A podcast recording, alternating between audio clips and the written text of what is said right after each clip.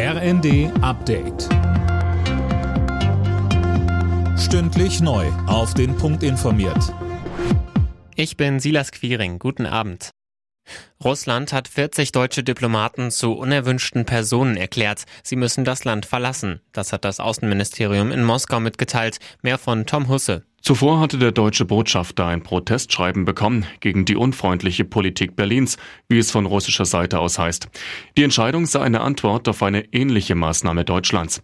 Wegen des russischen Angriffskriegs hatte die Bundesregierung vor wenigen Wochen 40 Mitarbeiter der russischen Botschaft ausgewiesen.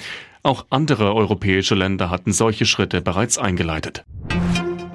Außenministerin Baerbock verurteilt die Ausweisung der deutschen Diplomaten aus Russland. Diese Entscheidung ist nicht gerechtfertigt, schrieb sie auf Twitter. Und weiter, die russischen Botschaftsmitarbeiter, die Deutschland ausgewiesen hatte, seien nicht einen Tag im Dienste der Diplomatie tätig gewesen. Für die Menschen im belagerten Azov-Stahlwerk in Mariupol gibt es heute offenbar doch keinen Fluchtkorridor. Darüber gebe es keine Einigung mit Moskau, teilte die ukrainische Vizeregierungschefin Vereshchuk mit. Russland hatte zuvor eine Feuerpause angekündigt, damit die Zivilisten das Stahlwerk verlassen können. Sie würden dann in jede von ihnen gewählte Richtung gebracht werden, hieß es aus Moskau. Hunderte ukrainische Soldaten und Zivilisten verschanzen sich seit Wochen in dem Stahlwerk.